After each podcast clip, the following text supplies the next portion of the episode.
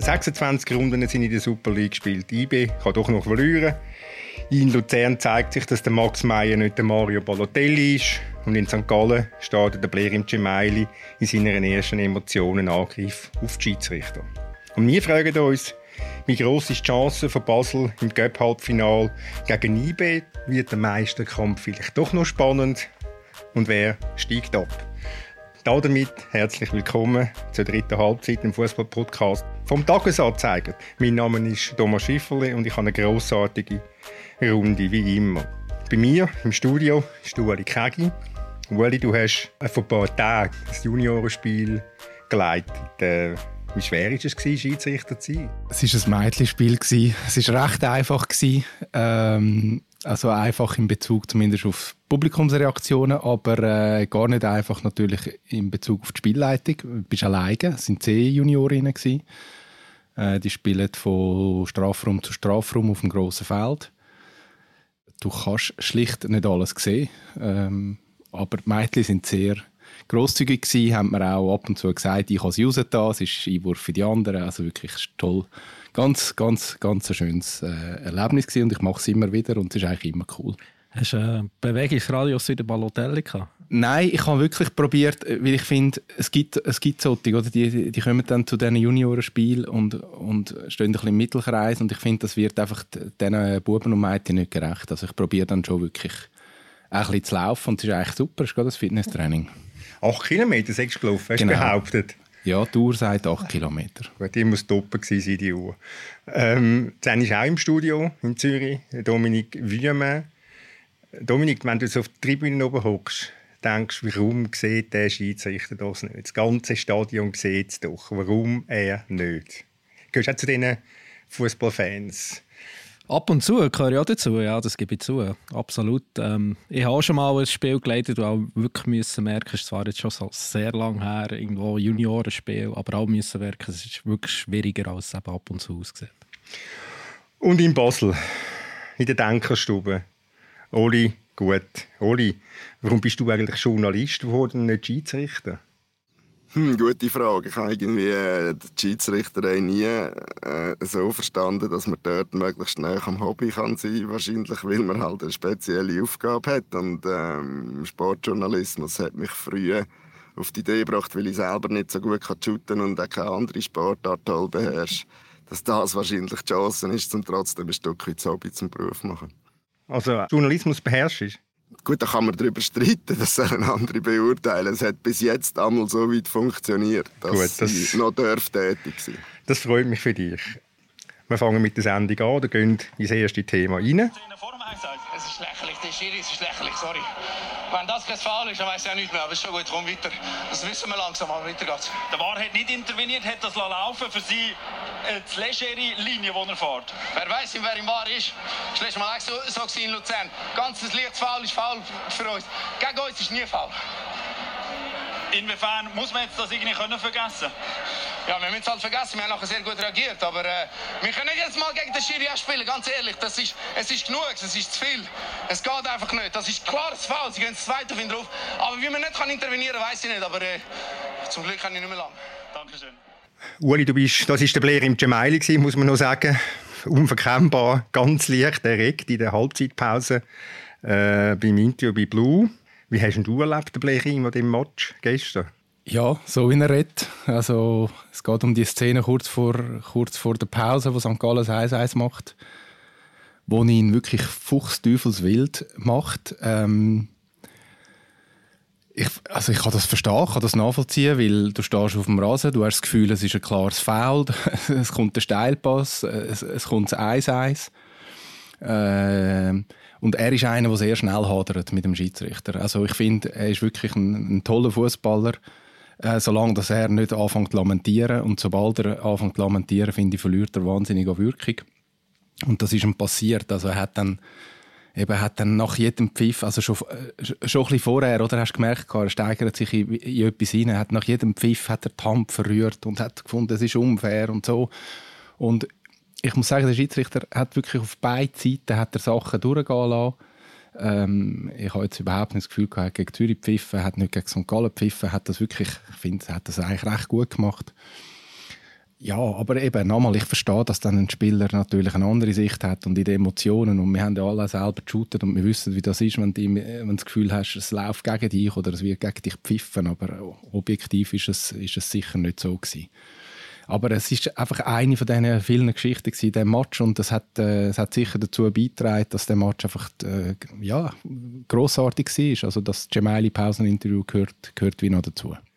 Es geht ja um die Szene, wo der Mirlin Kreschu den Böllen verliert. Es geht wagemutig als hinterster Mann in ein Tripling rein, nach einem unnötigen, können wir vielleicht auch sagen, Rückpass vom, vom Gemaili.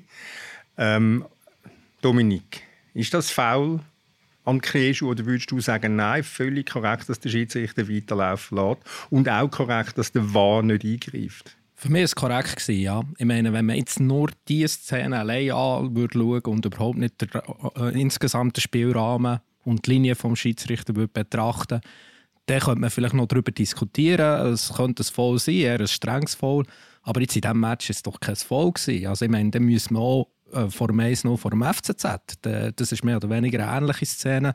Dann wäre das so voll. Und dort hat er auch weiterlaufen Insofern habe ich es absolut korrekt gefunden, dass man das Goal hat Ich verstehe nicht, äh, dass der Krieschu die Entscheidung trifft. Also wenn du als, oder, es kommt der Rückpass, dann gibt es ja noch das Missverständnis zwischen Krieschu und ich glaube Matthew. Und dann äh, wird das der Krieschu eigentlich bereinigen, ist am Ball, hat genug Zeit, hau sie doch einfach weg. Weil was er macht, ist wirklich, ja, eben er geht dann in das Tripling gegen zwei St. Galler.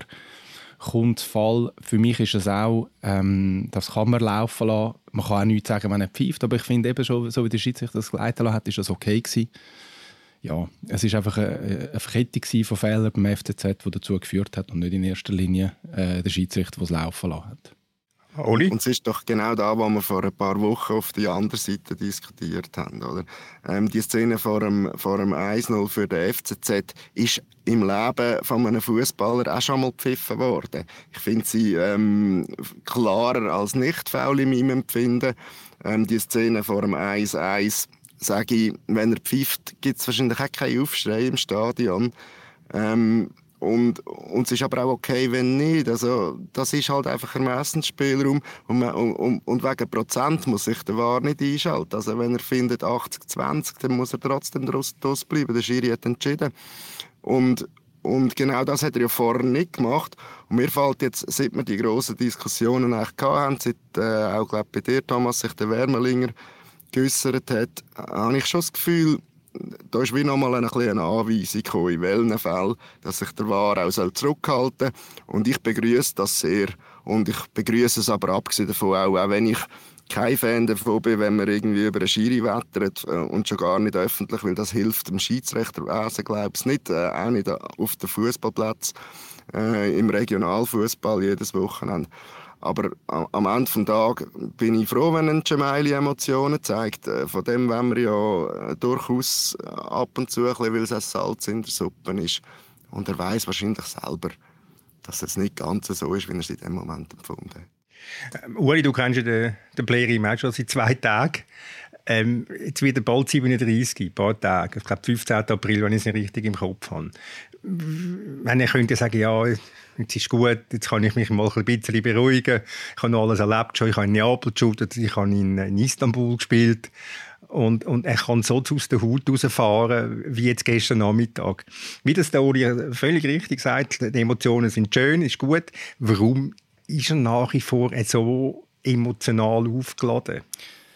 Ich glaube, er ist wirklich einfach ein, ein, ein Fußballer durch und durch. Also er ist äh, ja, also er sieht das überhaupt nicht als Abschiedstournee jetzt beim FCZ die letzten äh, zwei, drei Saisons. Überhaupt nicht, oder? Er sieht das wirklich als letzte große Aufgabe und für das lebt er und brennt er.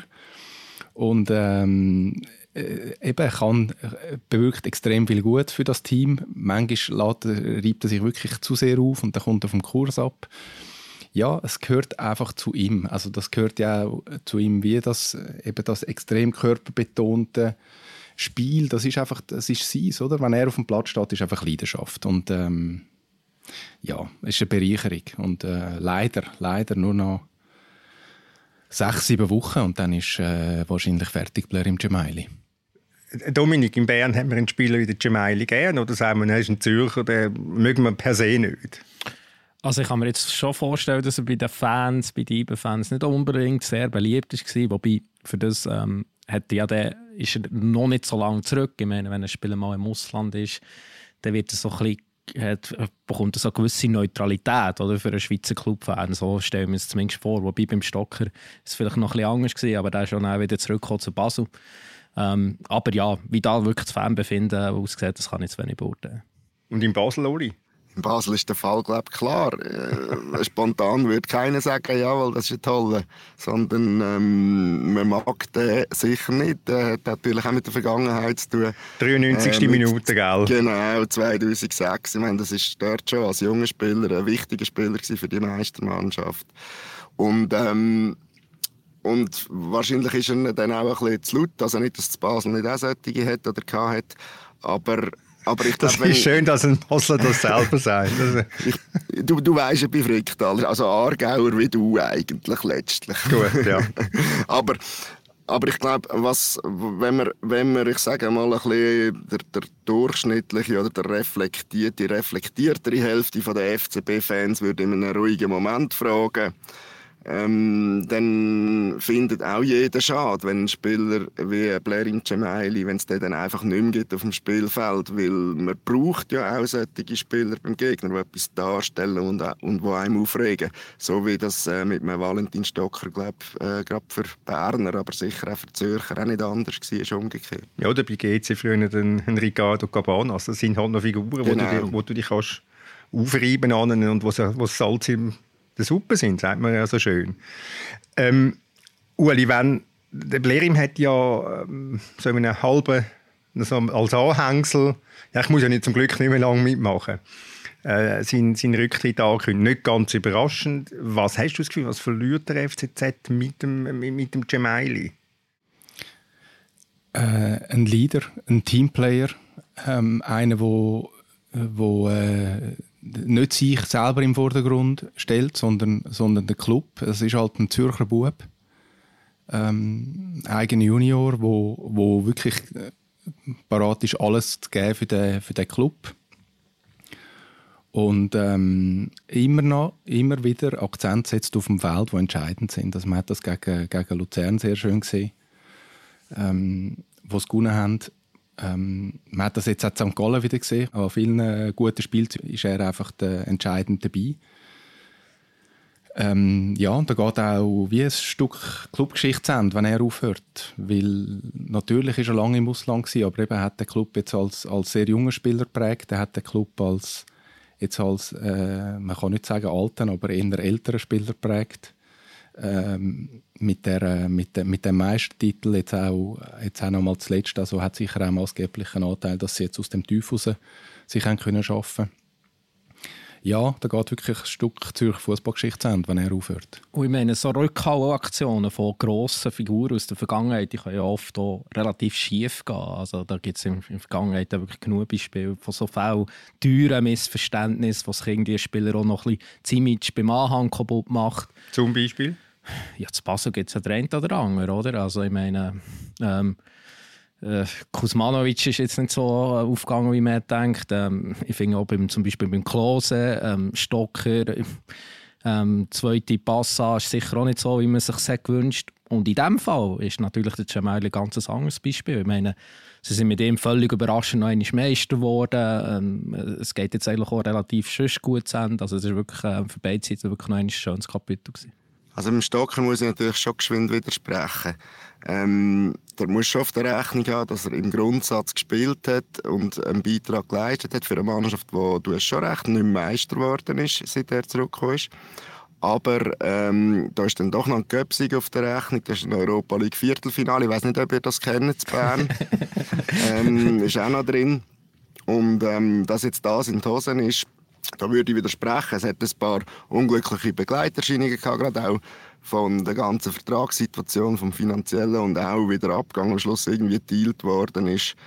Aber äh, ich sage, das ist jetzt nicht eine Rückholaktion, wo man per se kann sagen, nein, die hat sich nicht gelohnt. Vielleicht nicht so, wie man gehofft hat, ja, einverstanden. Aber es ist schon ein anderer Fall als ein Kuzmanovic beispielsweise. Kosmanovic war einfach nur teuer. Gewesen. Das kann man teuer so und sagen. laut, teuer und laut. Wobei, wenn man sich gut erinnert, müssen wir die Göpp-Spiele auf dem Weg zum Göpsig noch mal anschauen. Das Lustige ist ja, dass er dort noch so ein paar leichte Momente gehabt hat. Und die Du meinst wieder Match in Zürich, gewesen. oder? Ja, in Zürich, glaube aber auch in Sion. Vorher. Müssen wir also, aber eben, das rechtfertigt, also er hat jetzt die Rechnung, ist dann doch nicht aufgegangen finanziell. Ähm, Ueli, du hast es ja gesagt vorher, es sei ein grossartiges, ein grossartiges Erlebnis oder ein grossartiger Match gestern in St. Gallen. Was macht das St. Gallen aus? Ich meine, St. Gallen selber hat immer das Gefühl, ja, im Rest Schweiz hat man, denkt man, hinter Winterthur hört, äh, hört die Schweiz auf und dann kommt noch St. Gallen irgendwann. Wenn du jetzt auf St. Gallen fährst, was, gehst du da als Journalist hin, mit einer, mit, einer, mit einer Distanz oder gehst du mit einer Vorfreude hin? Mit einer Vorfreude. Ich weiss, als ich gestern losgegangen bin, äh, habe ich meiner Frau gesagt, ja, es ist keine Strafaufgabe, auf St. Gallen zu gehen. Und ja, also das, das fängt natürlich an, jetzt, wenn man mit dem Zug anreist aus Zürich, klar, weil äh, da im normalen Zug schon relativ viele Zürcher sitzen. Also du merkst schon, da ist jetzt etwas, da, da passiert etwas und dann natürlich, wenn du dort ankommst, es ist einfach ein, ein grün-weißes Land. Eine Stadt, eine Region, das haben wir da schon x-mal thematisiert, wo hinter dem Club steht. Die Atmosphäre in dem Stadion ist einfach, also das ist, ist wie bei einem Bundesligaspiel, bei einem ausverkauften Bundesligaspiel gewesen. Also es sind 19.540 Zuschauerinnen und Zuschauer gewesen. Klar, nicht 60'000 äh, oder 80'000 wie in Dortmund, aber einfach so eine Atmosphäre, wirklich prickelnd mit, der, mit dem Espenblock. Mit, äh, mit der vollen Zürcher Kurve, wo ja jetzt auch wieder nicht gelangt hat, um all die Leute aufzunehmen, die aus Zürich gekommen sind. Ähm, mit Gesang ähm, sind noch 100 Fackeln dabei gewesen bei Spielanfang auf der, St. auf der St. Galler Seite. Ähm, aber, eben, ich finde, solange das nicht rührt, stört mich das jetzt nicht. Sag Ja. das nicht zu laut. Nein, also ja, es ist verboten, Punkt, aber solange das nicht rührt, solange das die Leute vernünftig äh, mit dem umgehen, finde ich es nicht so schlimm. Ähm, es ist einfach, es ist einfach lässig gewesen, oder? Von A bis Z und der Inhalt von dem Spiel hat dann auch noch gepasst. Gehst du gerne auf St. Gallen, Dominik? Ist das dein Lieblingsauswärtsspiel? Ja, sicher eines der liebsten. Ja, einmal tausendmal lieber als Genf, wo ich war am Samstag. Da gehe ich nicht so gerne her. Aber ähm, ja, St. Gallen ist ja wirklich cool. Aus all diesen Gründen, die der Uli hat aufgezählt Dominik geht natürlich nicht gerne auf Genf, weil IB dort noch oft verliert. Das ist natürlich der Hauptgrund. Nein, ähm, im Ernst.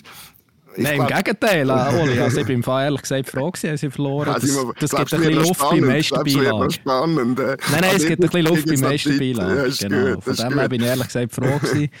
Nein, aber Genf irgendwie gefühlt, ähm, also ja, das war noch das Problem mit der SBB, das ist noch Züge ausgefallen, aber ähm, es ist einfach grundsätzlich irgendwie immer mühsam in Genf, denke ich. Was Ich- St. Gallen noch dazu kommt, äh, sorry Oli, so wieder, Schon schon gut, wieder. musst dich nicht entschuldigen. Buben, Mädchen, Grossväter, Mütter ähm, und jeder hat eine Kappe, einen Pulli, äh, ein Jäckli, einen Schal. Es ist einfach wirklich, die Leute sind gekleidet. Also sie sind parat für den Match. Und, und eben, sie stehen, sie stehen ja schon Stunden vor dem, vor dem Spiel, stehen sie dann dort rund um die Arena. Und essen der Bratwurst. Essen der Bratwurst und es ist, ähm, ja, es ist wirklich wie im Ausland. Also wie in einem Fußballland. Oli? Ich, habe mir angewöhnt, äh, eben genau die Bratwurst auch immer zu essen, wenn ich in St. Gallen bin. So aus Prinzip, das mache ich in keinem anderen Stadion, äh, mich irgendwie am Fanstand eindecken. Und irgendwie in St. Gallen habe ich das Gefühl, doch, da, das gehört dazu. Ich will das auch ein bisschen spüren, das Feeling. Und ich glaube, ich glaub, da geht es ganz vielen in der Schweiz ein bisschen so im Moment mit St. Gallen, dass man das, dass man das toll findet. Vielleicht findet man es aber auch, und das, das, ich weiss nicht, ob, man das je, jemals, ob ich jemals wird recht bekomme für die Worte, die ich jetzt sage, auch eben ein bisschen herzig. Man nimmt es nur so zu 99 Prozent ernst. Also man findet toll, wie das funktioniert. Aber ähm, was St. Gallen natürlich nicht hat, sind Titel. Man nimmt sie nicht wahr als Favorit auf den Titel, schon gar nicht auf den Meistertitel. Und sollte das der Matthias Hüppi, der zweifellos tolle Arbeit macht dort hinten, können schaffen mit dem nötigen wirtschaftlichen Background. Ich meine, sie sind ja auf einem guten Niveau gesund. Aber wenn er die 1, 2, 3, 4, 5 Millionen noch dazu bekommt und, und so fein ist, die Dominanz sollte werden, bin ich dann schon nicht so sicher, ob wir es dann alle noch so herzig finden. Also ich schon, ich nehme Bratwurst dann. Aber Oli, das müssen sie ja gar nicht und ich glaube, das weiß ich aktuell auch gar nicht und ich weiß auch gar nicht, ob das der Fan dort will, der würde es vielleicht noch schön finden. Aber der geht doch einfach auch eben ins Stadion für das Erlebnis. Er weiß, was er bekommt. Äh, in der Regel ist das immer relativ viel bei St. Gallen. Nicht so viele Punkte, aber sonst zeigt ähm, geht einiges her. Und ich meine, muss jeder Club irgendwie die Ambition haben, äh, den Titel zu gewinnen? Ich meine, die Bundesliga ist schon eine coole Geschichte. Union oder Freiburg oder was auch immer. Also ich meine, auch so Clubs sind ja einer Liga sehr gut. Wir haben ja eine Geschichte in der Sonntagszeitung gehabt, die Florian Ratz gemacht hat und hat unter anderem mit dem Kirchenschreiber von der evangelisch reformierten Kirche äh, St. Gallen geredet, Markus Bernet. Und ich habe das Gefühl, Markus Bernet hat das sehr schön auf den Punkt gebracht mit, äh, mit zwei Sätzen. Zuletzt haben sie einen zynischen Miss gespielt, aber irgendwie ist das ganz, gar nicht so wichtig für die Leute. Und, und das würde genau das bestätigen, was du, äh, Oli, gesagt hast, mit dem, äh, mit denen, äh, ja, dass, dass ja, dass man das, das, das ums Erlebnis geht. Und das ist ja das, wo, wo der Hüppi, der Matthias Hüppi einem betont, es geht ums Erlebnis. Also man will einfach unterhalten und wenn am Schluss noch drei Punkte rauskommen, umso schöner. Das ist genau das. Und ich, ich sage auch nicht, man muss die Ambition haben. Also gut, grundsätzlich, wenn du an einem Wettbewerb mitmachst, versuchst du natürlich schon, deine 90 Minuten Siegrecht zu bestreiten. Sonst macht es irgendwie auch nicht so viel Sinn. Aber ähm, es ist klar, dass das Modell funktioniert stark über B-Noten, über, über den Auftritt, den die Mannschaft dafür anlegt. Es ist alles auf das ausgelegt, dass es eben unterhaltsam ist. Und wir könnten fast jede Runde anschauen, zumindest wenn St. Gallen ein Heimspiel hat, und kommen immer auf die Idee, der lässigste Match war echt der mit St. Gallen. Gewesen, oder? Und ich weiß auch nicht, ob, ob, so ein Erfolg, wie ich ihn irgendwie aufgezeichnet habe, ob, ob das gut wäre für das Produkt. Oder? Das kann dann natürlich auch kontraproduktiv werden, indem der Erfolg auf einmal eine Rolle spielt und wichtig wird, wenn man ihn einmal hat. Und, das kommt auch in Florians Geschichte durch, was auch sicher sehr wichtig ist. Es ist authentisch. Oder? Man weiss, wer da am Werk ist. Der Hyp ist sehr präsent. Der Sportchef ist jetzt der Sutter schon eine Zeit lang. Der Zeidler, der ist eh nahbar, wie wir alle wissen. Also der, ähm, mit dem kann man mal reden. Das kommt ja im Florian seiner Geschichte vor. Wir hatten Gürtel, wir hatten Ziggy. Oder? Und ich meine, das sind ja die Unterschiede zum Beispiel zum FC Basel. Also, man hat eben einen Chef, einen Clubchef, der nahbar wird, der nicht alle eineinhalb Jahre mal ein Interview gibt und sonst nicht ähm, irgendwie präsent ist. Äh, die Spieler gehen nicht und kommen, also werden die ganze Zeit ausgewechselt oder zumindest nicht alle Spieler und ähm, ja, das wirkt sich natürlich sicher auf die Zuschauerzahlen aus. Man muss aber zum FC Basel auch sagen, der hat das mal ähnlich gehabt vorher. Das hat, das hat jetzt sich verloren, hat sich auch ein Stück weit im Erfolg verloren. Aber Bernhard Häusler beispielsweise ist natürlich auch ein Präsident, der präsent ist, der der auch die Arbeit gemacht hat, die Matthias Hüppi macht, in ähnlicher Weise. Was aber Basel immer unterschieden hat, ist natürlich eine andere Grundwirtschaftskraft dahinter. Das fängt ein bisschen mit der Anzahl äh, Fans an, aber natürlich auch mit der Wirtschaftsregion. Zu dem Thema kommen wir noch, zum, äh, zu deinem grossen FC Basel. Ich komme über St. Gallen, ich war ein kleiner Bub beim Blick, also meine Anfangszeiten, und dann habe ich äh, St. Gallen betreuen und, und da bin ich, ich habe die Match daheim geschaut, im Espenmoos im Alten. Und dann äh, habe ich die Match auch auswärts bin ich geschaut. Und einmal bin ich auf Sion. Und dann ist nach dem Match ist der Präsident vom FC St. Gallen, der damalige Präsident vom FC St. Gallen zu mir gekommen, der Paul Scherli. Der Paul Scherli fragt mich, ob ich Martin Giesinger mit auf Zürich zurücknehmen könnte. Martin Giesinger war Vorarlberger, einer von den wenigen, der dort in St. Gallen gespielt hat, also quasi schon ein Ausländer. Und der Giesinger musste auf Wien einen Weiterbildungskurs als Bankangestellter, so wie ich sie im Kopf habe. Und jetzt muss man sich das vorstellen, jetzt kommt ein Präsident nach einem Match zu einem Journalisten und sagt, du könntest du nicht den mit auf Zürich zurücknehmen, der muss in Zürich unbedingt den Flüger verwutschen. Dann habe ich den Giesinger mitgenommen auf Zürich und auf den Flughafen gebracht und alles ist gut gewesen.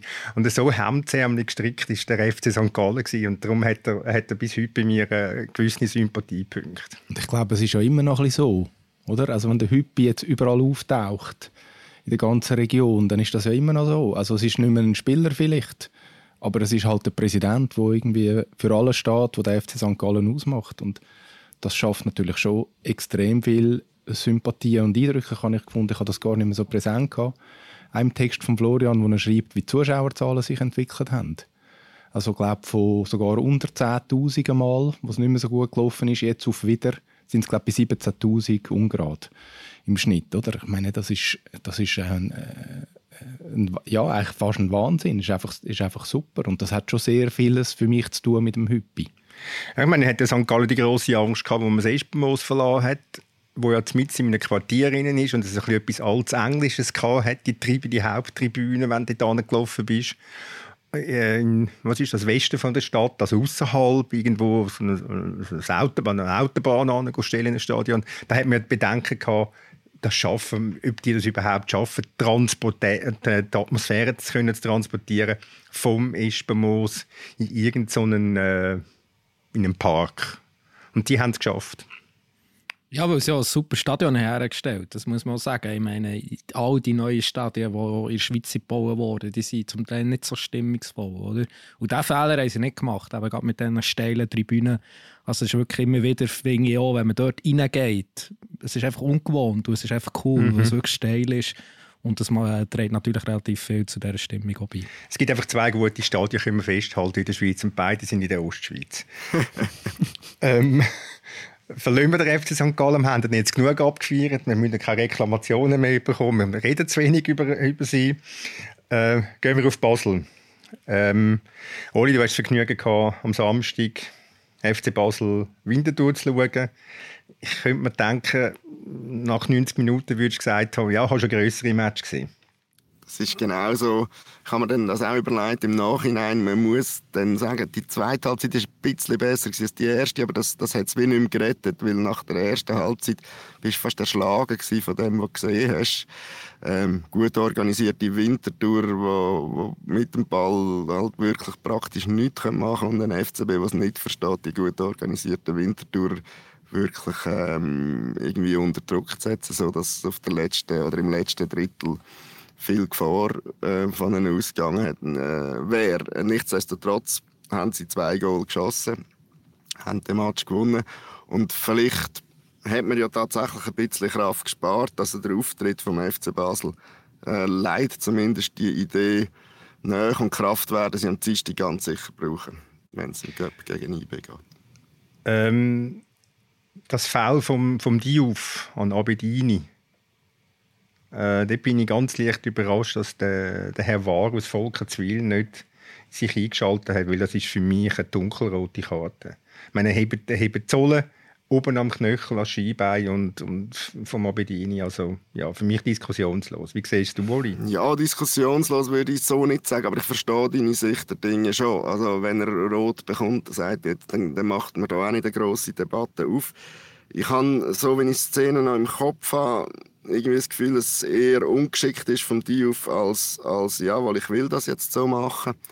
Ähm, ja, rot geht auch in Ordnung. Ich möchte mich aber jetzt im Gegensatz zu dir nicht so festlegen, sagen, es muss rot sein. Mhm. Gut. Bin ja leider rund in dem Fall. ich habe die Szene nicht gesehen, ehrlich gesagt. Muss ich also gut, gut. Sie hat auch nicht gross für Diskussionen nicht. gesorgt nachher, nein. Wahrscheinlich ist die größere Diskussion, ob jetzt da, da Eisen mal ein Goal könnte schiessen oder nicht nach dem Match. Ja. Das stimmt. Was mir, was mir aufgefallen ist, Oli, ich habe jetzt gerade noch schnell müssen schauen, wie viele Zuschauer eigentlich, äh, offiziell gemeldet sind, 19'000. Mm. Also ich habe nur die Zusammenfassung gesehen und das Foul auch nicht im Kopf jetzt gehabt, Tommy. Ähm, was mir, also ich habe es erschreckend gefunden, wie viele blaue Sitze ich gesehen habe. Wie, viel, wie wenig Leute das an dem Match gekommen sind. Aber vielleicht ist das ein, ja, das Kameraproblem, dass sie halt dort nicht richtig war. Nein, das ist leider kein Kameraproblem. Also Dominik Willimann, mein Kollege, hat schon bei Abpfiff gesagt, du, wie viele sind da im, im, im, im Stadion? Ich glaube, das sind nicht 10'000. Und ich habe dann gesagt, doch, das wäre es wahrscheinlich schon sein, aber nicht viel mehr. Und ja, ich meine, das No-Show-Problem haben sie natürlich schon lange, wenn es um die Saisonkarte geht. Das geht sogar zurück bis in die Häusler. Aber äh, in der Tendenz akzentuiert sich Und ähm, also Tage, wenn Winterthur zu Gast ist und dann auch noch nicht recht weisst, ob vom Winde verweht wirst, wenn ich das Wetter richtig im Kopf habe, dann kann es dann relativ fatal aussehen für Basler Verhältnisse in diesem grossen Stadion. Das ist ja so. Da hast du dich nicht getauscht und das ist auch nicht die Fernsehkamera die schuld.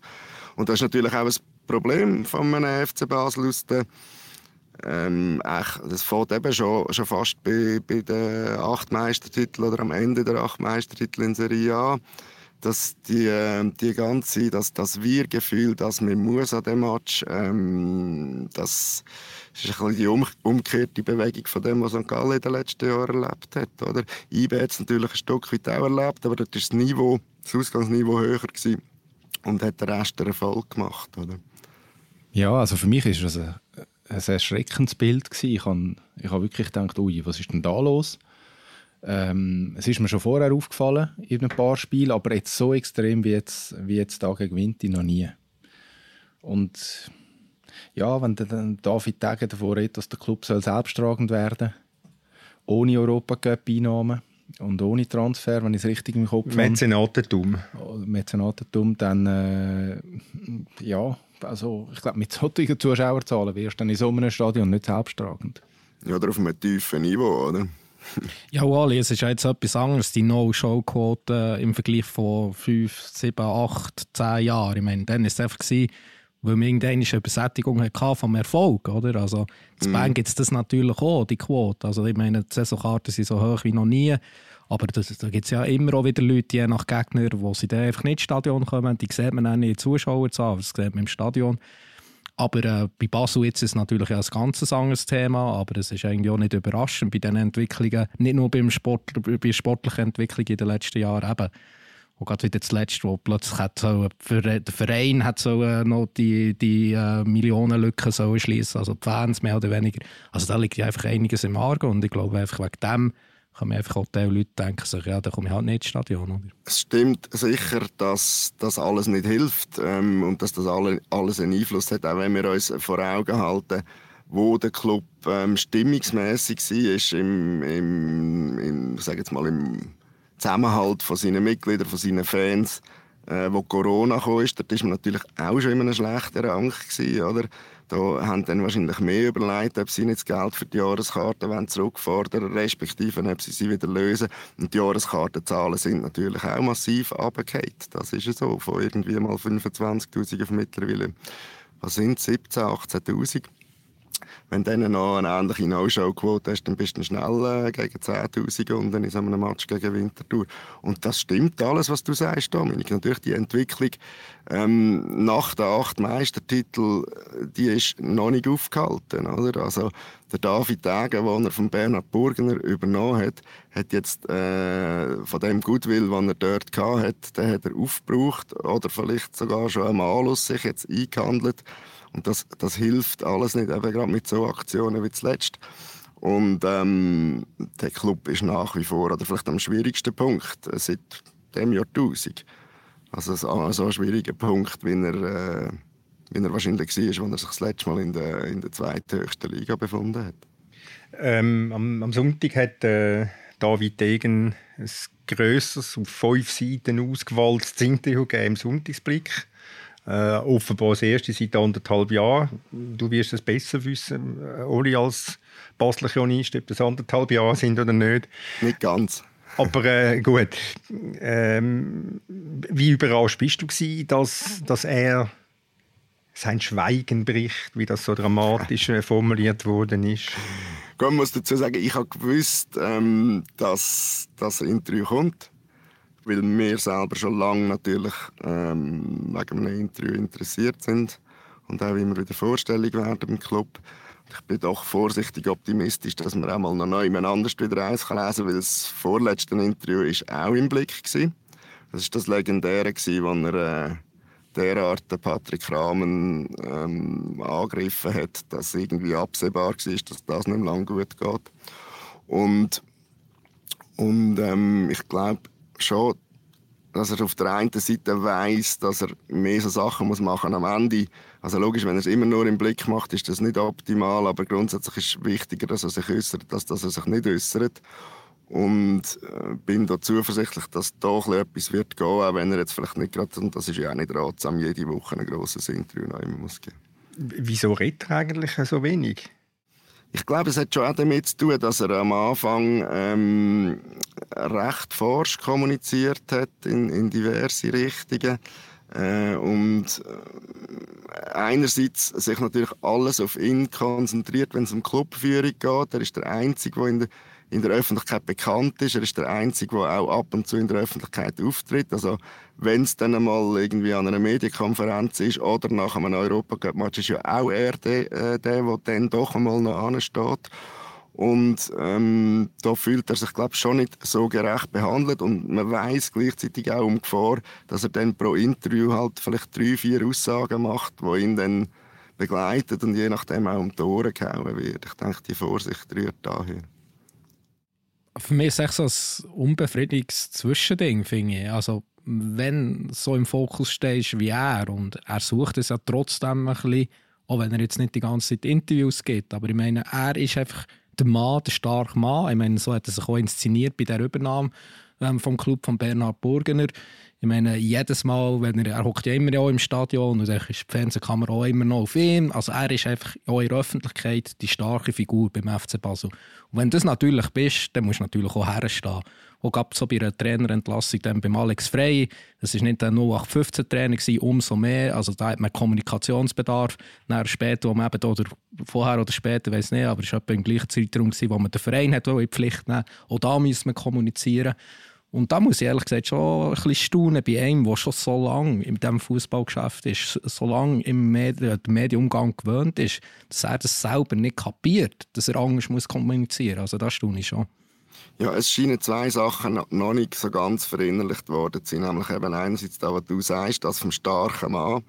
Ähm, weil egal wie genau die Funktion ist und wie genau äh, allenfalls auch das Angestelltenverhältnis, das, was ein Christoph Speicher in Bern ist oder wo ein Matthias Hüppi wieder in einer anderen Funktion in St. Gallen ist, ist natürlich der David Degen in Basel. Und das nicht nur äh, historisch bedingt, wie er äh, an den Club oder gekommen ist, sondern natürlich auch in der Folge von seiner Rolle. Und ähm, das scheint noch nicht ganz verinnerlicht zu sein. Da hat man manchmal das Gefühl, ja, da holt man Heiko Vogel als Sportdirektor und der kann dann vieles von dem abschaufeln. Und das ist halt einfach nicht der Fall. Und, ähm, und das andere ist ja so ihr Mantra von der ganzen Clubführung, wo man einfach immer nur David Tage, wenn er wieder mal auftritt, gehört sagen, wir wollen nicht, wir wollen nicht liefern, wir wollen liefern. Und das ist natürlich ein grundsätzliches Missverständnis, wenn man das Gefühl hat, von einem professionellen Fußballclub, ähm, der in der Öffentlichkeit steht, ähm, können wir, können Kommunikation mit, mit innen, aber auch mit außen nicht zu den wesentlichen Arbeitsfeldern. Oder? Das ist eine, eine Kernaufgabe von einer Führungsperson. Also es muss nicht jede Führungsperson machen, aber eine Führungs äh, mindestens eine Führungsperson muss es geben. Gut, gemäß eigener Aussage hat er ja das begriffen sind wir gespannt, ob es wirklich das so hat er im Dezember aber auch schon gesagt, es ist jetzt doch schon April. Aber ich frage mich dann einfach immer, wenn ich das lese, die Kommunikation ist nicht so gut gewesen bei uns. Äh, für was hat man dann eine Kommunikationsabteilung, wenn ich auf die äh, vielleicht nicht hören oder äh, die keinen Einfluss hat oder was auch immer? Ja gut, das... Ich meine, auch Bernhard Häusler ist jetzt nicht zur Kommunikationsabteilung und hat gefragt, ob er ein Interview geben soll und hat trotzdem gewusst, wie er es machen muss. Oder? Ähm, ich denke, dass sich da ähm, ein Chef ein Stück weit äh, selber entscheidet und macht, auch wenn er sicher im Austausch ist mit der Kommunikationsabteilung. Die werden ihm ja umgekehrt sagen, was für Anfragen da rum sind, etc. Ähm, ja, das verstehe ich schon auch noch. Ich habe jetzt auch nicht das Gefühl, der, der, der Matthias Hüppi äh, macht einfach das, was seine Kommunikationsabteilung sagt, wenn es um Kommunikation geht. Ich Nein, glaube, glaube, ihm muss man nichts erklären. Ihm muss man glaube nichts erklären in dieser Beziehung. Ganz an dem muss man auch nichts erklären. Und es gibt noch ein, zwei genau. andere Präsidenten, wo man auch nichts muss, muss erklären muss, die es einfach machen.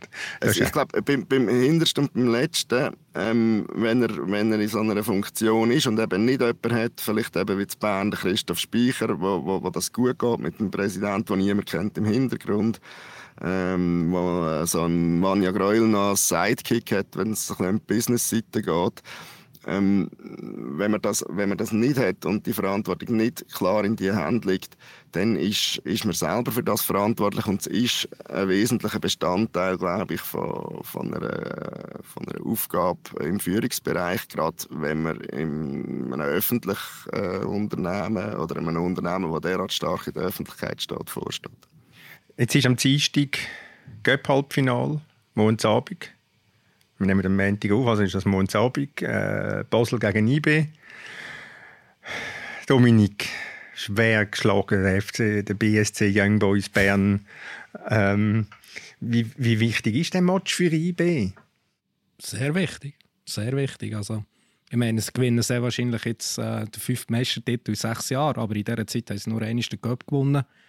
Ähm, das hängt natürlich auch damit zusammen, dass man im Cup äh, eine Niederlage ist, eine zu viel. Und kann man sich wirklich auch keinen Ausrutscher erlauben, ist klar. Und trotzdem hat man natürlich den Anspruch, äh, zwei Titel zu gewinnen. Und insofern, wenn man jetzt morgen im Basel würde ausscheiden dann tut das natürlich sehr weh. Wie ist überhaupt die Niederlage in Genf erklärbar? Ich meine, also, wenn ich den Match anschaue, eigentlich gar nicht erklärbar. Äh, Versuche es einmal. Ja, also es ist insofern erklärbar oder somit erklärbar, dass sie nicht das zweite Goal schießen. Ich glaube, da kommt Servet nicht mehr zurück. Sie hatten genug Chancen äh, auf ein 2-0. Ich bin dort so äh, gehockt in Genf. Die erste Halbzeit war wirklich gut. Gewesen. Und da hat man so gedacht, oh, Achtung, jetzt vielleicht wächst doch noch etwas zusammen in dieser Saison. Man hat Basel wirklich aus dem Stadion geschossen in Bern. Man hat vorher Sion, das muss man zwar gar nicht erwähnen, aber die hat man aus dem Stadion geschossen. Und jetzt geht man hier auf Genf der zweite Genf, der aber vorher irgendwie in fünf Monaten irgendwie zwei Spiele gewonnen in der Liga, aber trotzdem immerhin noch der zweite, wo man sich oft schwer tut in Genf und dominiert den. Wir führen eins noch, wir verpassen die Chance auf das 2-0 und dann verliert man den Match noch. Und das passt halt irgendwie auch ein bisschen zu dem IBE von dieser Saison, dass man diesen Match einfach noch verliert ähm, dass man den über die Zeit bringt. Und ähm, es passt einfach so ein bisschen zu dem Eindruck, zu dem durchzogenen Eindruck, den man trotz allem hat, trotz dieser Riesenführung in der Liga, trotz dem Cup-Halbfinale, wo man halt einfach wirklich hat, dass IBE, die letzte Überzeugung, die fehlt. Bei was bei mir einfach bei fehlt, ist, man redet nicht vom Müssen. Der Wiki, der Raphael Wiki, wehrt sich mit Hand und Füßen gegen, gegen die Forderung, ihr müsst doch Meister werden. Und, und, und es ist doch einfach so, die, die, die, die wirklich grossen Clubs, die reden von Müssen. Fangen wir bei Bayern München an. Für die, für die gibt es gar kein anderes Vertun. Und bei IB, ja, nein und so. Und vielleicht ist ja genau das. Sie müssen nicht. Also gehen sie nicht auf Genf mit deren absolut letzten Entschlossenheit. Dort müssen wir jetzt gewinnen. Ja, ich weiß nicht, ob sich das auf die Spieler überträgt. Ich meine, ja, mit den Spielern geredet äh, nach dem Match, ist sich selber auch schwer, da irgendwie jetzt zu erklären, ähm, den Leistungseinbruch. Also, dass man plötzlich wirklich, äh, ja, man hat schlampig spielen, man hat Feldpass drin, man hat plötzlich die Zweikämpfe verloren.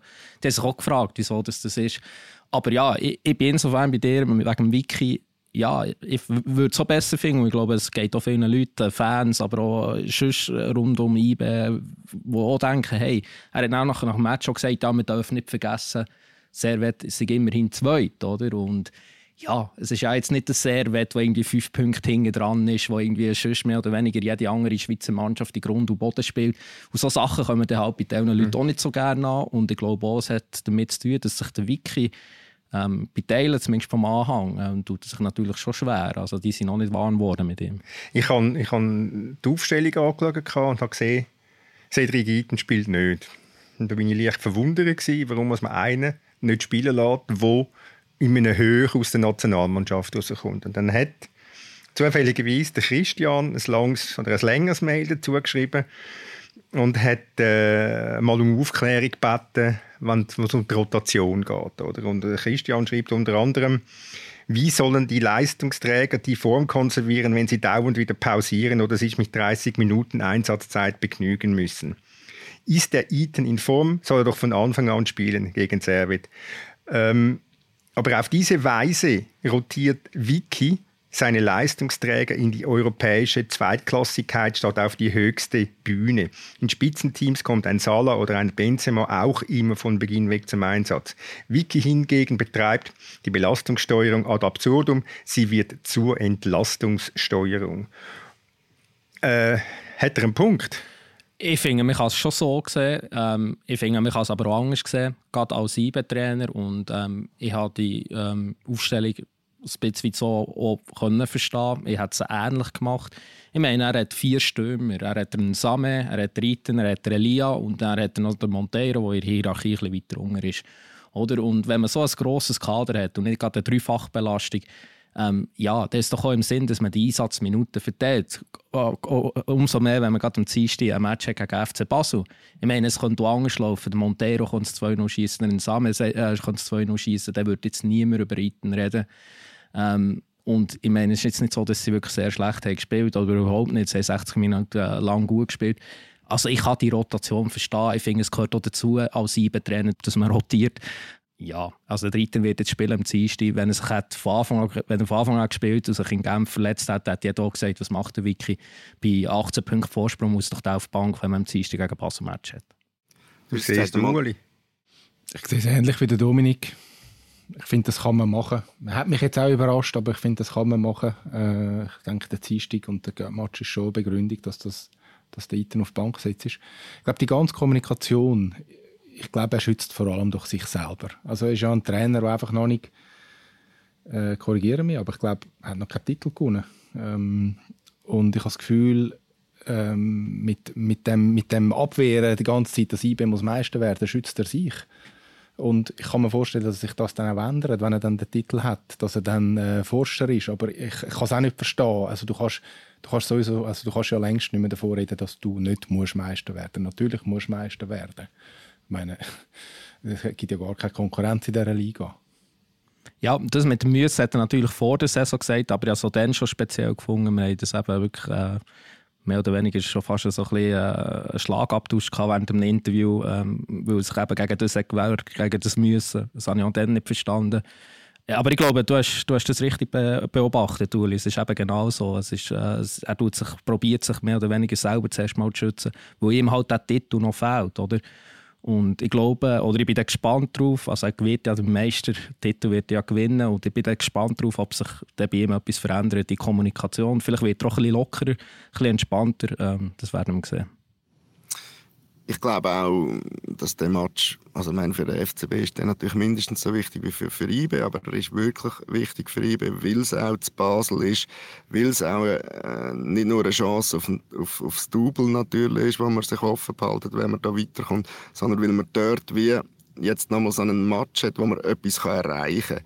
Es ist ich würde zwar nach wie vor IB die Favoritenrolle geben für den Match und trotzdem es ist eine Leistung in Basel, ein Göpp-Halbfinale zu gewinnen und im Göpp-Finale einzuziehen.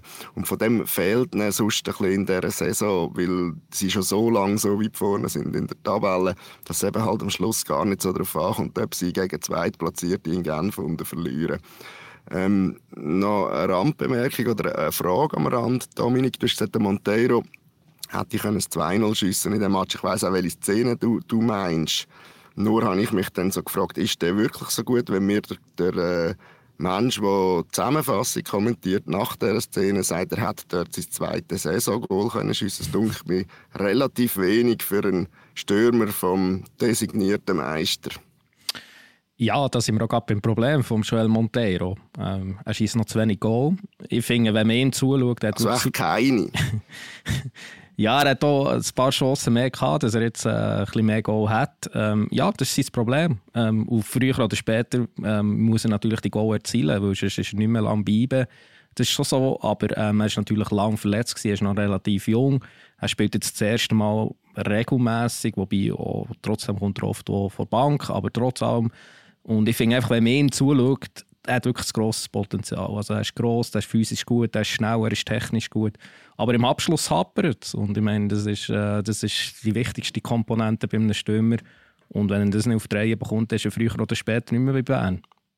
Oli, du hast gesagt, eben, es ist immer noch eine Leistung zu Basel zu gewinnen. Aber ich wäre ehrlich gesagt enttäuscht, wenn IB nicht würde zu Basel einen Pflock einschlagen Also ich erwarte eigentlich IB so stark, dass es keine Diskussionen gibt, wer, wer den Halbfinal gewinnt. Auch wenn ich bei dir bin, ich finde auch, es ist eine Leistung, aber ich, ich finde, IB hat doch einfach eine gute Mannschaft, dass du den Match kannst verlieren zu Basel oder darfst verlieren. Ich finde jetzt, das ist ein Match, wo IB nicht darf verlieren aber, aber, Basel, aber Basel, das, Entschuldigung, Schalori, aber Basel hat die Saison bewiesen, dass genau in diesem Match wo es zu ankommt, sind sie parat gewesen. Ob jetzt der Trainer Alex Frey heisst oder Eiko Vogel die K.O.-Spiele, dort, wo es eben nochmal was drauf und dran kommt, dort, sind's, dort haben sie gewonnen. Oder Mhm. die haben sie gewonnen. Ja, ich, ich sehe die Punkte alle, aber ich finde einfach, wenn du eben das Selbstverständnis, das IB müsste haben, äh, das müssen, sie- das müssen sie jetzt an, an dem Dienstag zeigen. Die Frage ist, ob sie es haben, oder?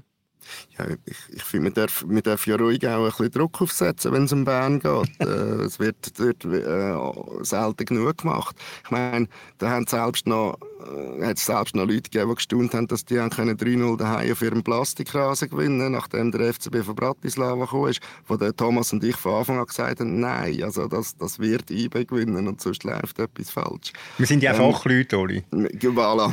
Ab und zu mal eine Prognose, ab und zu mal eine Prognose bei uns äh, Aber- zu eintrifft, finde ich das äh, nicht als korrekt. Genau. Und wir wir sind uns glaub, alle einig, dass IB das beste Kader hat, die beste Mannschaft letztlich auch daraus raus auf den Platz stellt, sonst wären sie nicht so weit vorne in der Tabelle.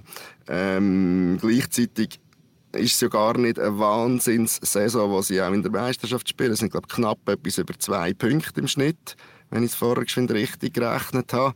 Ähm, man wird wahrscheinlich Meister finden, die weniger Punkte gehabt aber es gibt auch ganz viele, haben aber auch ganz viele, die mehr haben. Der Vorsprung, Vorsprung ist natürlich relativ groß, was wir wiederum, und das haben wir auch schon lange diskutiert, was ganz vieles über den Rest von dieser Liga aussagt. Ähm, und und der, der, der leichte Zwiespalt, wo wir ja bei IB auch schon immer wieder diskutiert haben, der geht natürlich auch ein bisschen mit in den Match. Man hat das Gefühl, das wird vielleicht so eine Halbzeit geben, wie, wie sie eben die erste Halbzeit in Genf spielen. Aber wenn es dann halt doch nur 1-0 ist, wer weiß, ob es nicht am Schluss doch der FCB kann sein, der den Match gewinnt. Und ähm, auf anderem Niveau sind sie auf ihre Art halt auch nicht konstant gewesen, die Saison. Einfach zu gut, um äh, nicht den Unterschied machen zum Rest insgesamt in der Tabelle. Gut, wir werden gespannt sein. Ich möchte noch ganz einen kleinen Schlenker machen als Tabellenende. Ähm, GC hat jetzt das dritte Mal hintereinander 2-1 gewonnen. Ich glaube, wir sind uns einig, GC können wir aus dem Abstiegskampf äh, verabschieden. Also es ist eigentlich äh, ganz lustig, oder? Vor, eben vor drei, vier Wochen haben ihr, ich weiß gar nicht, ob ich dabei gewesen bin, also wir haben alle davon geredet, ich sicher auch, wenn nicht da, dass GC ein Abstiegskandidat ist. Mittlerweile nicht der Europacup-Kandidat. Äh, ich glaube, ein Punkt hinter den Europacup-Plätzen. Also es ist schon eine gestörte Liga. Und Ich finde sie faszinierend. Ja, es ist faszinierend. Ich muss sagen, es freut mich, es freut mich für GC und für den Giorgio Contini. Ich meine, das ist ja eine Situation, die es gar nicht gibt. Ein Trainer, der selber könnte, äh, darf weitermachen. Und se- seit er könnte, gewinnen sie nur noch. Nein, das stimmt nicht ganz. Das stimmt nicht ganz. Nein, das stimmt nicht. Aber seit es öffentlich geworden ist, äh, Günther, er hat schon vorher, er hat schon vorher angefangen. Auch das, Seit es öffentlich geworden ist, ist das der erste Sieg, Uli, wenn wir ganz genau sind. es ist erst letzten Montag öffentlich geworden. Ja, du hast Ja, recht. ja. Also, sie gewinnen auf jeden Fall. Ähm, ja, vielleicht nicht immer jetzt äh, hoch überlegen, ähm, aber sie gewinnen und das ist irgendwie auch eine spezielle Geschichte. Also, und sie, sie spielen schon. Also, es ist beides Handwerk, oder? Man- täusche ich mich da? Also, ich sehe sie ja nicht wirklich über 90 Minuten. Nein, aber- Oli, aber- äh, das kannst du laut sagen. Und das ist schon erstaunlich. Also, die sind jetzt vor Luzern beispielsweise eine Mannschaft, die Dominik Wiemann, und da will ich ihm gar nicht unbedingt widersprechen, vor nicht allzu langer Zeit gesagt das ist eigentlich die zweitbeste Mannschaft in dieser Liga. Ähm, und, und, und wenn jetzt wieder die Bilder siehst von Luzern, von dem Match, wo sie verlieren, muss ich sagen, die, die, die bringen viel mehr auf den Rasen, aber sie verlieren halt den Match. Und GC bringt relativ überschaubar viel auf den Rasen. Aber er hat jetzt drei Siege in Serie, wenn es mir recht ist, und, und ist dran an einen Europacup-Platz. Also, wenn sie, wenn sie am Schluss in, ins, Europä ins europäische Geschäft einsteigen per Ende Mai aufgrund von ihrer Schlussrangierung, dann muss ich schon sagen, etwas vom Biederer, der das schon geschafft hat. Aber auch das ist äh, irgendwie ein Ausdruck von dieser Liga. Hast du etwas zur Rechtfertigung zu sagen, Dominik? Nein, also da, hat Rolli absolut recht. Ähm, ich komme mir in dieser Saison so ein bisschen vor äh, mit unserem Podcast. Ich meine, es ist wirklich eine faszinierende Liga, aber es ist natürlich für uns auch relativ schwer. Ähm, ich verfolge Basketball relativ eng. NBA, äh, 82 Spiele, höre viele Podcasts und da ist manchmal schon beim einen Club Krise. Und zwei Wochen jubelt jeder über den Club und so kommt es mir äh, diese Saison so ein bisschen mit diesem Podcast vor. Irgendwie tun wir einen Club äh, in den Himmel aufloben und zwei Wochen später ist eine volle Krise. und umgekehrt. Und damit müssen wir leben, aber es ist ja eine gute Unterhaltung. Der Contini hat sich ja nach dem Match in, in Sarkasmus geübt. Er ist gefragt worden, wie die vergangenen Wochen waren. Und dann hat er gesagt, ja, es sei chaotisch gewesen. Die Spieler haben nicht mehr auf ihn gelesen, sie haben nicht mehr ins Training gekommen, sie haben gemacht, was sie wollen. Hat keinen Zugriff mehr auf den Sauhaufen. Äh, Ueli, würdest du dich als Trainer auch so äußern wie der Contini? Also ich, äh, ich nehme jetzt mal an, er hat ja verschmitzt gelächelt, als er das gesagt hat. Darum, ich stehe ihm das zu. Es wirkt dann so schwarz auf weiß immer noch ein bisschen anders, aber ich kann mir schon vorstellen, wie er das gesagt hat. Und ja, ich finde, es spricht nicht gegen ihn, dass er sich auch mal getraut, so etwas zu sagen. Ähm, also haben wir mal GC für dieses Handy aus dem Abstiegskampf verabschiedet. In zwei Wochen können wir es dann wieder begrüßen. Ähm, wie sehen die Situation? Mein Zürich ist jetzt drei Punkte vor, vor dem Duo Sion und, und Winterthur. Wagen die Prognose? Hm. Ich meine, man muss vielleicht sagen, Sion hat gestern in Luzern das erste Mal nach 14 Spielen ohne Sieg mit nur fünf Punkten wieder gewonnen. Ich behaupten, sie wissen nicht, warum wir es gewonnen haben, den Match. Das ist, das ist völlig absurd, dass man so einen Match mit so einer schlechten Leistung kann gewinnen kann. Aber sie haben ihn gewonnen und nur das ist eigentlich ja äh, der Fakt, der zählt. Also ich meine, Zürich können wir doch da ausschließen, auch wenn es jetzt wieder nur drei Punkte Vorsprung sind. Aber ich glaube, seit, dem, seit in diesem Jahr haben sie mehr oder weniger die beste Bilanz äh, oder zumindest die zweitbeste Hingereibe. Also die können wir dort rausnehmen. Ähm, die werden sich noch ein bisschen davon entfernen. Es läuft, die, es läuft auf die zwei Clubs raus, äh, Winterthur und Sio. Ähm, Winterthur hat den Vorteil, dass, dass niemand damit irgendwie äh, rechnet, dass sie jetzt wirklich müssen mhm. die Liga erhalt schaffen Und Sio ist halt Chaos pur, aber äh, in den letzten Jahren haben sie sich irgendwie auch immer wieder gerettet. Also auch da bleibt es spannend. Ähm, gibt er recht, dass ich auch nicht glaube, dass Zürich runtergeht. Aber das Problem von Zürich ist, sie spielen einfach viel unentschieden. Sie verlieren praktisch nicht mehr, aber sie spielen halt eben auch viel unentschieden. Ähm, jetzt gegen, äh, haben sie den nächsten gegen Basel. Also es ist auch nicht einfach so, dass der günscht. Und dann kann es dann hinten schon wieder ganz anders aussehen. Ich, ich befürchte ein bisschen, dass es am Schluss gleich Winter bereicht. Also bereicht. Sie werden dann vielleicht einfach letzte und müssen in die Barrage. Ja, dann, haben sie dann, dann, haben sie dann viele in der Barrage stand jetzt äh, und das, das ist dann gut. Das heisst ja noch nicht, dass die bereicht. Aber ich habe ein bisschen das Gefühl, es läuft auf das raus. Ja, aber ich kann das nicht begründen, Tommy. Also das ist, eigentlich macht es ja keinen Sinn. Nein, das... also musst, du musst, musst, musst, kein schlechtes, musst kein schlechtes Gewissen haben. musst kein schlechtes Gewissen haben. Aber es ist, also wenn man jetzt Mario Balotelli gestern etwas zu gut halten ist, er ist engagiert gewesen, jedenfalls wenn es ums Reklamieren gegangen ist. Man könnte sagen, ja, es, ist, es hat noch irgendein Interesse an dem Verein, wo er gerade zufälligerweise Liebling hat. Aber es ist schon erstaunlich, der, der Max Meyer wird verwarnt und klatscht dazu und da gibt es gerade gelb-rot. Und der Balotelli hat auch schon eine Verwarnung gehabt und bellt die ganze Zeit in der Gegend um und applaudiert und abf abfällige Schießen und es passiert überhaupt nichts. Und ich glaube, der Mario Frick hat schon, kann man schon verstehen, wenn er sagt, äh, der Balotelli hat Narrenfreiheit genossen. Ja, finde ich. Also, ich, ich weiß auch nicht, was bei Max Meyer oder Fed Aisan ist. Ich glaube, war schwierig, was da vorher ist vorgefallen ist. Das wissen wir ja nie. Also, ähm, was da für Worte fallen. Also, ähm, ein, ein guter Kollege von mir, äh, der Xavier Hochstrasser, war ja relativ lange in der Superliga. Gewesen. Und der hat mir aber so erzählt, was man da wirklich als Spieler einem Schiri kann sagen kann. Das ist relativ viel.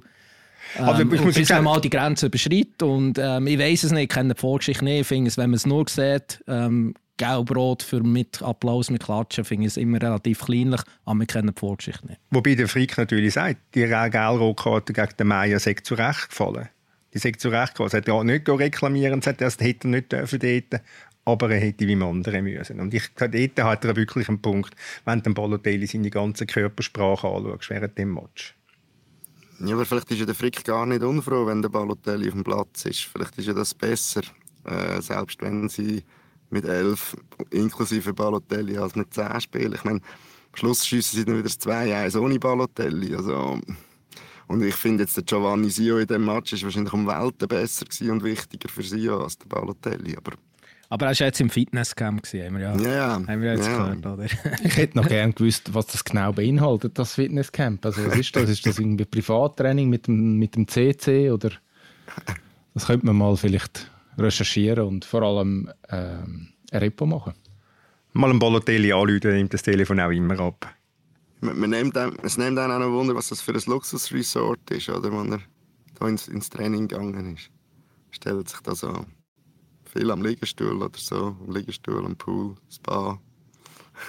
Gut, haben wir alles besprochen, was wir haben müssen besprechen aus meiner Sicht. Wir kommen zum Schluss und ich habe noch einen kleinen Antrag zu der äh, letzten Sendung, weil wir haben ja dort über Fußballdokumentationen geredet und äh, es hat ein paar liebe Hörer gehabt, die noch einzelne Tipps nachgereicht haben, unter anderem der Matthias, ein alter Kollege, der auf Damned United hingewiesen hat. Das ist ein, ein Spielfilm ist eigentlich nicht eine Dokumentation im, im, eigentlichen Sinn, aber es ist sehr dokumentarisch und geht um die 44 Tage, wo der Brian Clough im 1974 Trainer war bei Leeds United. Und ich habe den Film äh, dreimal sicher gesehen. Und der ist so großartig, also jedem, jedem zu empfehlen. Dann hat äh, der Peter aus Jerusalem empfiehlt Forever Pure. Das ist über rassistische Fans von Beita Jerusalem. Und nochmal ein Peter aus äh, Winterthur. Äh, der hat einen Tipp für einen Podcast. Äh, Elf Leben. Das ist über Uli Hoeneß. Und äh, das ist so ein, schreibt er, ein Abriss über 60 Jahre deutsche Fußballgeschichte. Und dann hat es noch einen Tipp, der ist vielleicht nicht ganz so ernst gemeint, der kommt von Patrick aus dem Baselbiet. Und da geht es darum, um 50 Jahre schwarz-gelben Mythos. Und äh, obwohl es aus dem Basel, es ist äh, nicht um, gar nicht um IB, obwohl schwarz-gelb, sondern es geht um den FC Diek, den Eptigen aus der vierten Liga. Und äh, das, die, das Zeitwerk, das Dokument findet sich auf, ganz problemlos auf YouTube und es gibt sogar noch dazu ein Lied. Alles gut. Also das ist dann vielleicht für äh, das persönliche Vergnügen von jedem Einzelnen. Ja, und das wäre es gewesen. Ich bedanke mich recht herzlich fürs Mitdiskutieren, fürs Engagierte. Ich bedanke fürs Zuhören. Und wenn ihr etwas zu kritisieren oder vielleicht auch zu loben habt, dann könnt ihr gerne mir ein Mail schreiben. thomas.schifferli.media.ch Das Mail muss lange, weil ich habe kein Twitter und kein Instagram. Und in dem Fall ciao zusammen und bis in einer Woche. Tschüss, Oli. Ciao miteinander.